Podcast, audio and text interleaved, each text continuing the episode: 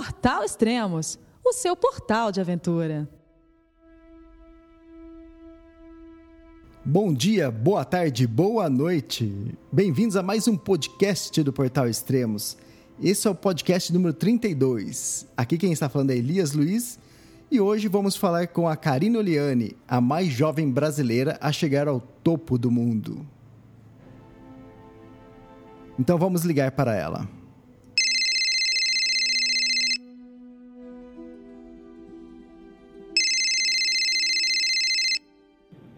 Olá, Karina Oliane, bom dia. É cume, é cume.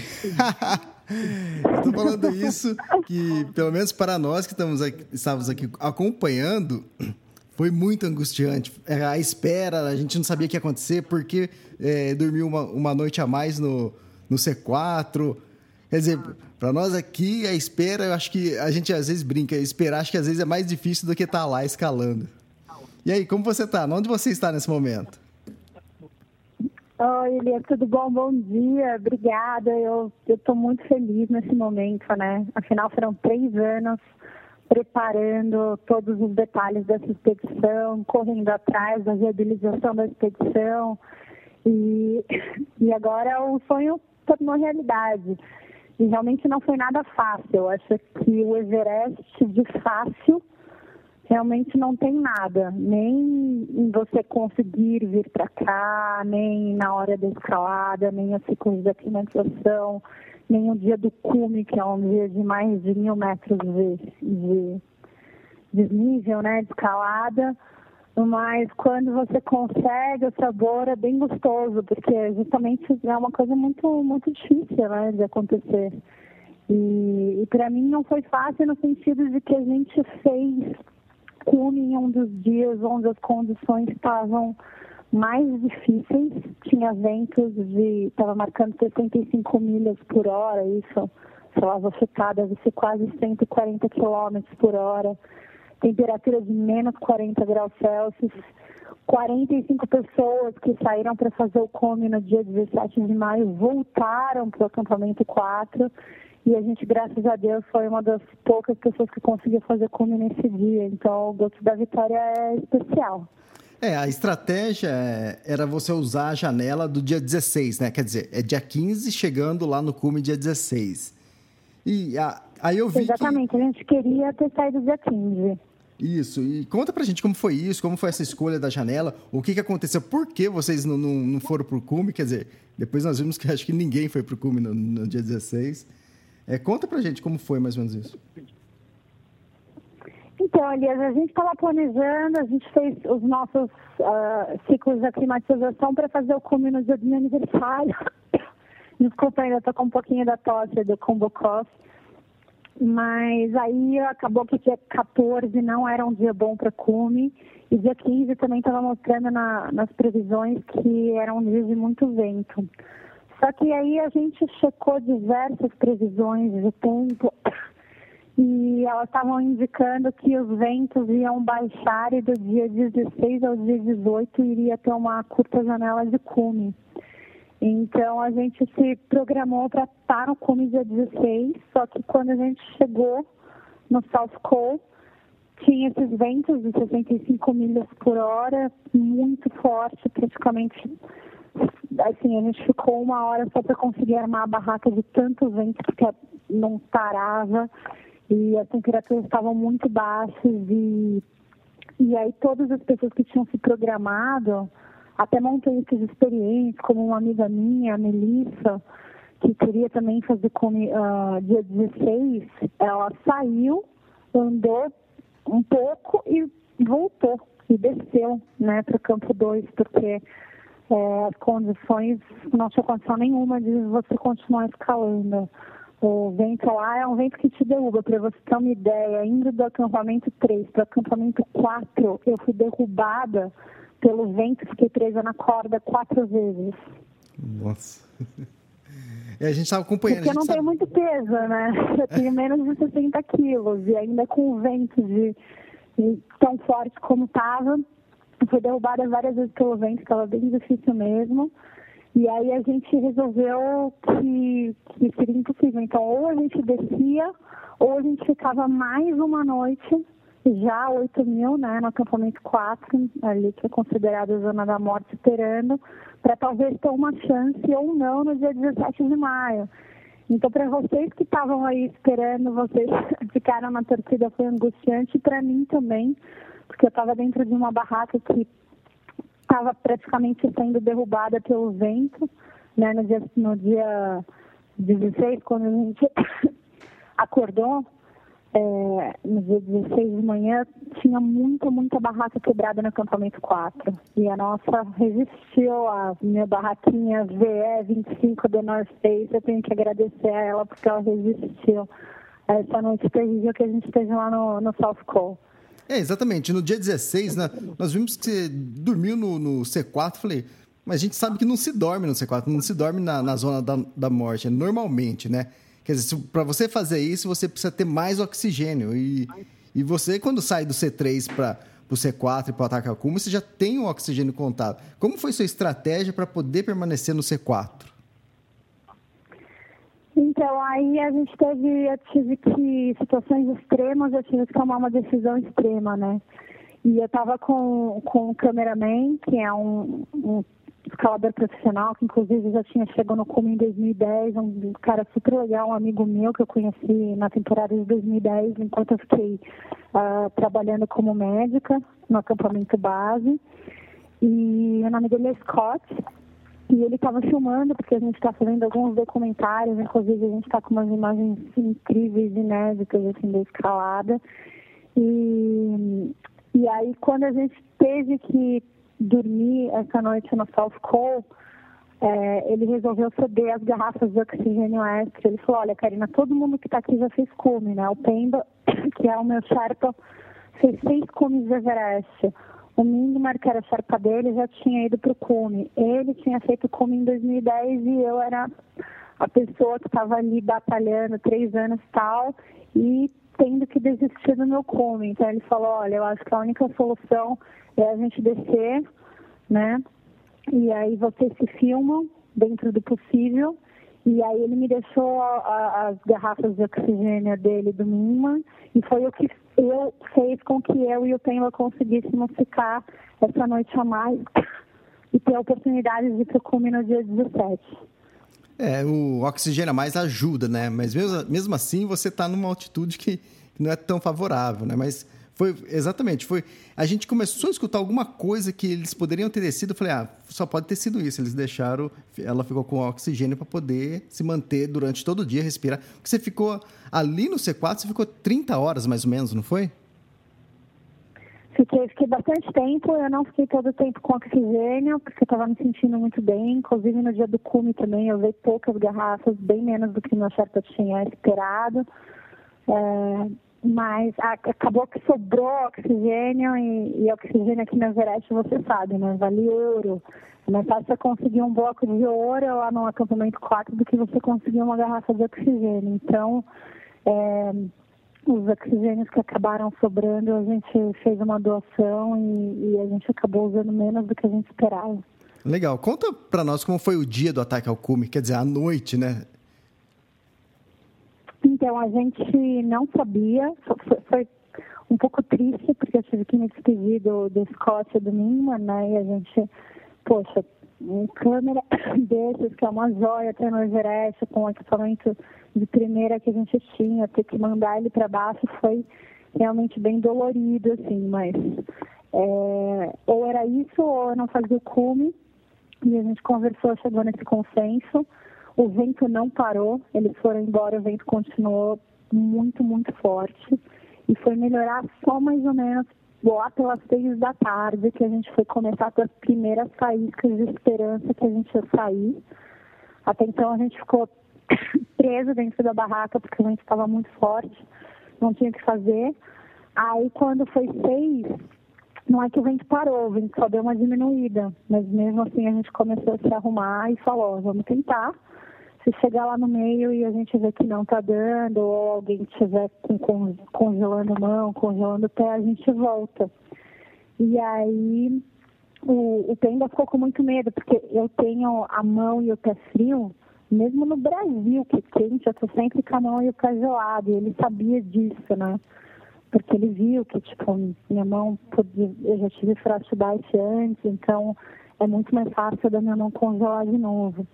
E ele estava meio receoso. Falei, ó, oh, pode deixar que eu vou cuidar. E se começar a congelar, já te aviso a tempo da gente descer.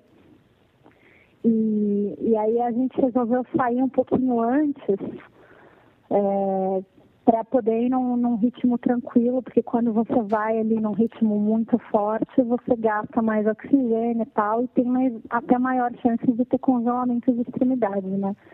Então a gente saiu 8 horas da noite é, da nossa barraca e, e, começamos a andar assim, e no meio do caminho a gente encontrou uma pessoa que tinha perdido a visão, aí estava cego, não conseguia enxergar, não sabia para onde ele ia, porque como o vento estava muito forte, ele não estava usando nenhum óculos ou nenhum goggle para proteger a vista, o vento queimou a visão dele.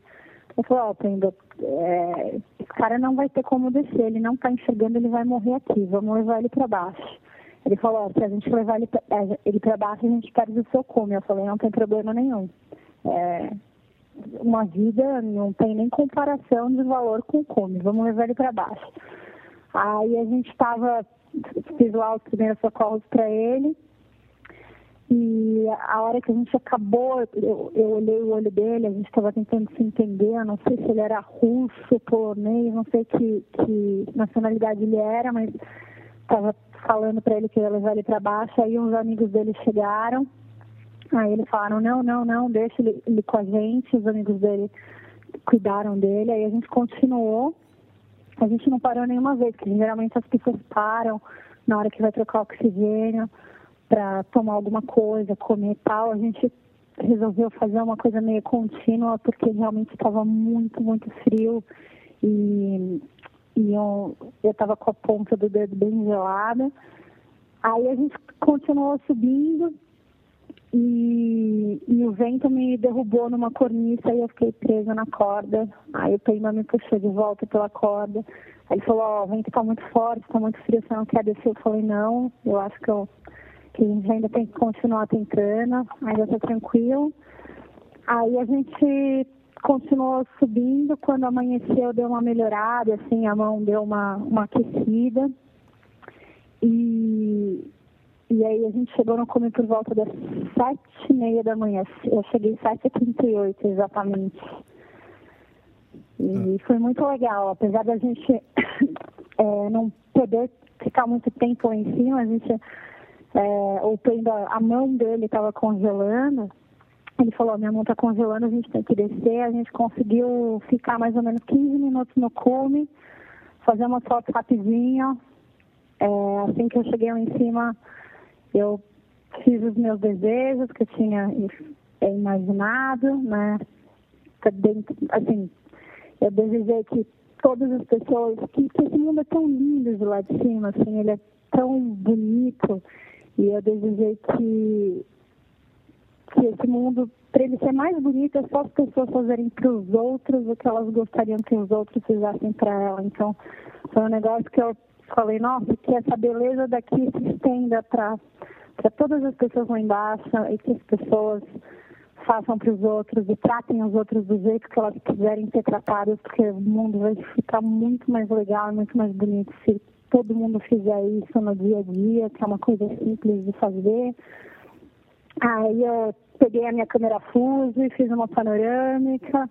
Aí eu olhei no meu ProTrack, estava marcando 7,38, só que a altitude estava maior do que 8.850, né? Que, que depende também da, das pressões lá, da, da temperatura, enfim, o altímetro. E, e aí o Pema falou, ó, minha mão tá congelando, vamos para baixo. Eu falei, tem, mas a gente tem que fazer uma foto com a bandeira da expedição, né? Tinha o logo do patrocinador, da Mini, dos apoiadores que é a Fuji, a Protrack, eu tinha que fazer a foto da bandeira. E aí a gente só fez a foto da bandeira e já desceu. E, e aí na descida. É, espera um pouquinho é, só. Até aconteceu. É, no cume, é, nesse dia que você fez o ataque ao cume, você tem ideia mais ou menos quantas pessoas fizeram? Porque, se eu não me engano, foi poucas pessoas que fizeram o cume nesse dia, não foi? Foram, foram poucas, eu não tenho ideia do número exato, Elias, mas foi por volta de 12, 12 pessoas, pelo que eu fiquei sabendo, que conseguiram fazer o cume, 45 mais ou menos voltaram para o South Cole e, e, não fizeram, né? Desistiram mesmo. Ah, legal. E como foi a descida? Foi mais tranquilo? Você, você levou praticamente 12 horas para sair do C4 ao cume. E para voltar, como foi isso? Para voltar, estava é... bastante vento, bastante frio. A gente estava formou uma capa de gelo em volta da gente inteira, então os meus zíperes não abriam mais, né? Então, tipo, eu tava com a minha água dentro do meu macacão, claro, para não congelar, só que aí eu não conseguia beber água porque o zíper tinha congelado. Eu precisava fazer xixi, o zíper de trás do macacão tinha congelado. Foi, foi bem, bem complicado, assim, não foi um dia de come fácil, não. Mas graças a Deus deu tudo certo, porque na, na descida que a maior parte dos acidentes acontecem, né? Por isso que os montanhistas consideram que você faz cume se você sobe e desce, não só sobe, justamente porque 80% dos acidentes que acontecem no montanhismo e das fatalidades é na descida. E a gente tinha consciência disso, a gente tinha consciência quando a gente chegou no cume que a gente não tinha conquistado o Everest, que a conquista era quando a gente chegasse lá embaixo, então a gente fez questão de, mesmo cansado, tudo, é, fazer um passo mais forte, a gente desceu bem rápido, por causa das condições também. E, e aí a gente não desceu para o C4, a gente, quando chegou no C4, estava me sentindo bem, assim, então eu falou, ó, oh, está muito forte e tal, eu vou recomendar que a gente durma no C2. Então a gente fez um dia de cume que a gente saiu às 8 horas da noite do South Cole para ir para o cume e a gente voltou às 8 horas da noite para o acampamento 2 e dormiu no acampamento 2. Ah, maravilha. E a gente viu pelas fotos. Para sair da zona da morte, né? Oi? Porque a gente já estava lá há muito tempo. Para sair daquela altitude tão, tão extrema de 8 mil, porque a gente já estava muitas horas a 8 mil. É, então, pelo que eu calculei... A maioria dos grupos... Você ficou é. em torno de 50 horas na, acima de 8 mil metros, então é muito tempo. É, foi, foi bastante tempo mesmo. Bom, agora com a conquista do Everest, essa é sua quarta montanha no projeto Sete Cumes. Você já escalou o Everest, a Concagua, Kilimanjaro e o Elbrus. Agora está faltando o McKinley na América do Norte, o Vinson na Antártica e o Carstens na Oceania. É isso, faltam esses três. É, por mais que realmente o Everest foi mais uma montanha, mas eu acho que é a montanha, né? é a mãe das montanhas, então. E, e desde 2009, quando eu vim pela primeira vez para o Nepal, é, eu me apaixonei pelo Everest. Eu acho que a energia que tem nos Himalaias, assim, eu não, não encontrei nenhuma outra montanha, mas com certeza. Agora eu tenho, tenho aí os meus planos de de continuar atrás das, das montanhas que faltam e mais outras, né? Não só os sete cumes, assim, eu amo escalar, é uma coisa que eu, que eu gosto muito e, e se Deus quiser vai dar para continuar fazendo. Ah, legal.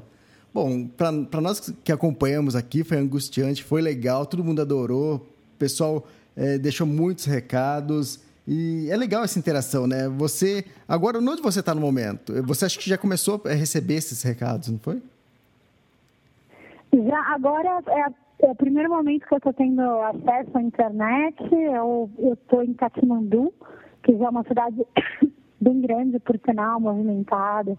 Estou num hotel aqui que tem internet e, e foi muito gostoso, é muito importante esses recados. As pessoas nem imaginam quando você está isolado e no meio, num lugar super frio, super vento, condições super difíceis, sem dormir, comendo pouco, às vezes você nem consegue beber água e, e você consegue receber algum tipo de recado ou algum incentivo, assim, é muito legal e realmente é, dá, um, dá um toque todo especial na expedição, assim, dá mais vontade de você continuar é, tentando e chegar lá no objetivo, né? Porque quando você leva uma bandeira de um país lá para cima, não é só você que está indo, você está tá levando o seu país inteiro, você está representando várias pessoas, então é bem gostoso, né?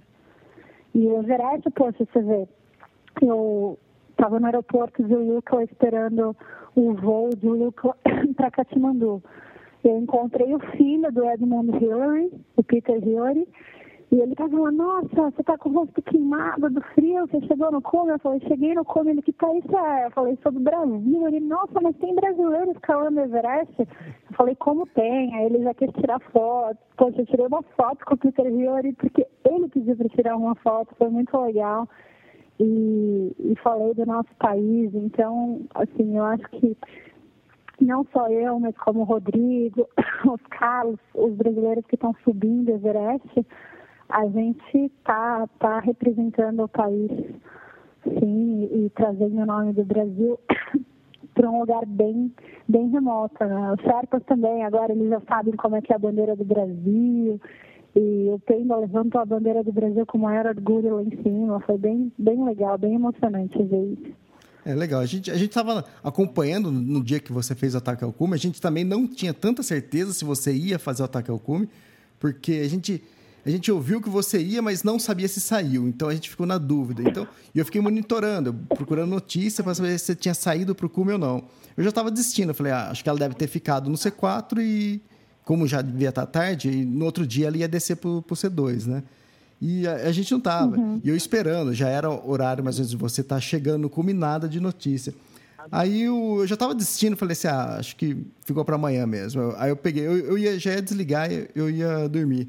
Aí o Rosé Alexandre falou assim, Elias, e aí, algum, alguma notícia da Karina? Isso já era tarde. Aí eu falei, Rosé, eu não estou sabendo, eu não sei nem se ela saiu por cume ou não. E, mas espera um pouco, deixa eu dar mais uma olhada. E foi nessa mais uma olhada que aí já vi a notícia sua e aí já tudo aconteceu. Então, os internautas que ficam acompanhando é legal, porque eles ficam dando opinião, eles ficam é, incentivando você, dando, mandando notícia. E, então, é, é bem interessante. Hoje em dia, acho que é, faz parte isso, é compartilhar é, tudo, né? Então, até as expedições também fica bem mais interessante. É, não, muito legal, Elias. Assim, o Extremo está de parabéns. A gente, é, eu acho que você é uma das pessoas mais antenadas no mundo do montanhismo. E até, assim, eu nem sabia que tinham tido sete mortes já no Everest. A hora que eu acessei o portal Extremos, que eu fiquei sabendo realmente é, o número exato e o nome das pessoas e a causa das mortes que tinham acontecido. Então, assim, vocês, vocês estão sempre com a notícia fresquinha e às vezes até melhor do que a gente mesmo que estava lá no acampamento base. Então, o treino está de parabéns pela cobertura e é muito legal para gente que, que faz montanha e que está tão longe da família e tudo mais, ter essa ferramenta tão importante para estar tá recebendo esses incentivos, essas mensagens tão legais. Ah, legal, obrigado pelas palavras. É, e mais quantos dias para chegar no Brasil? Olha, agora eu vou ver se eu vou conseguir mudar a minha passagem, porque eu estava com a passagem para chegar no Brasil dia 25, então eu ainda não tenho a data exata, mas tem mais alguns dias pela frente, porque a gente tem que esperar chegar as malas da expedição e, e os voos do Lucas estavam todos sendo cancelados pelo mau tempo, inclusive é, a gente quase que não voou, nosso voo foi o último que saiu do aeroporto de Lucla hoje de manhã. Depois da gente, todo mundo que estava esperando no aeroporto não veio para Katmandu, está tendo que esperar os voos de amanhã, porque o tempo aqui está tá complicado. Mas assim que eu voltar, eu aviso vocês e, e aviso o pessoal do Extremos. E agora eu vou conseguir escrever um pouquinho mais detalhado, mandar mais umas fotos legais para vocês. Ah, legal. E toda a expedição ela vai virar um, um, um documentário, não é? Essa expedição vai virar alguns documentários para o canal Off da Globosat, né, que é um, um canal onde eu, eu tenho uma série lá junto com a minha irmã que chama Do Jeito Delas. E a gente vai fazer um especial sobre o Everest com todo esse material legal que a gente conseguiu gerar aqui. E, e só antes da gente terminar a nossa conversa, eu queria agradecer porque o pessoal fala, né, nossa, o Everest, eu acho que uma das partes mais difíceis da montanha para mim foi justamente a viabilização da expedição, não foi nada fácil. E se não fosse o patrocinador, que é a Mini, e os dois apoios, que é a Fujifilm do Brasil e o relógio ProTrack da Cássio, eu realmente não teria condição nenhuma de estar aqui. Então, eu queria agradecer eles por tarem, terem apoiado a expedição e agora a gente vai ter um material bem bonito e bem legal para ver aí logo mais no canal off. Ah, legal, ótimo. A gente também agradece os patrocinadores e é isso. Agora a gente vai aguardar, aguardar as notícias suas se você chegar no, no Brasil. E depois, quando a gente ficar sabendo do, da data da exibição do, dos seus documentários, a gente também divulga aqui no Extremos. Então é isso, Karina. Combinado. Obrigada, Elias. Ah, eu que agradeço. Parabéns pela conquista, que, que não foi nada fácil e a gente ficou muito orgulhoso. E, e a gente te aguarda aqui, então. Obrigada mesmo. Um beijão para todo mundo aí. Beijo, até mais. Namastê. Namastê, tchau. Da mesma forma que há o tema da vitória para os brasileiros na Fórmula 1, aqui no Extremos nós temos o tema da conquista que já é uma tradição e nos acompanha nas conquistas dos brasileiros há muitos anos. Então fique agora com o tema da conquista, a música Tibé, do compositor Burkhard Dawitzes.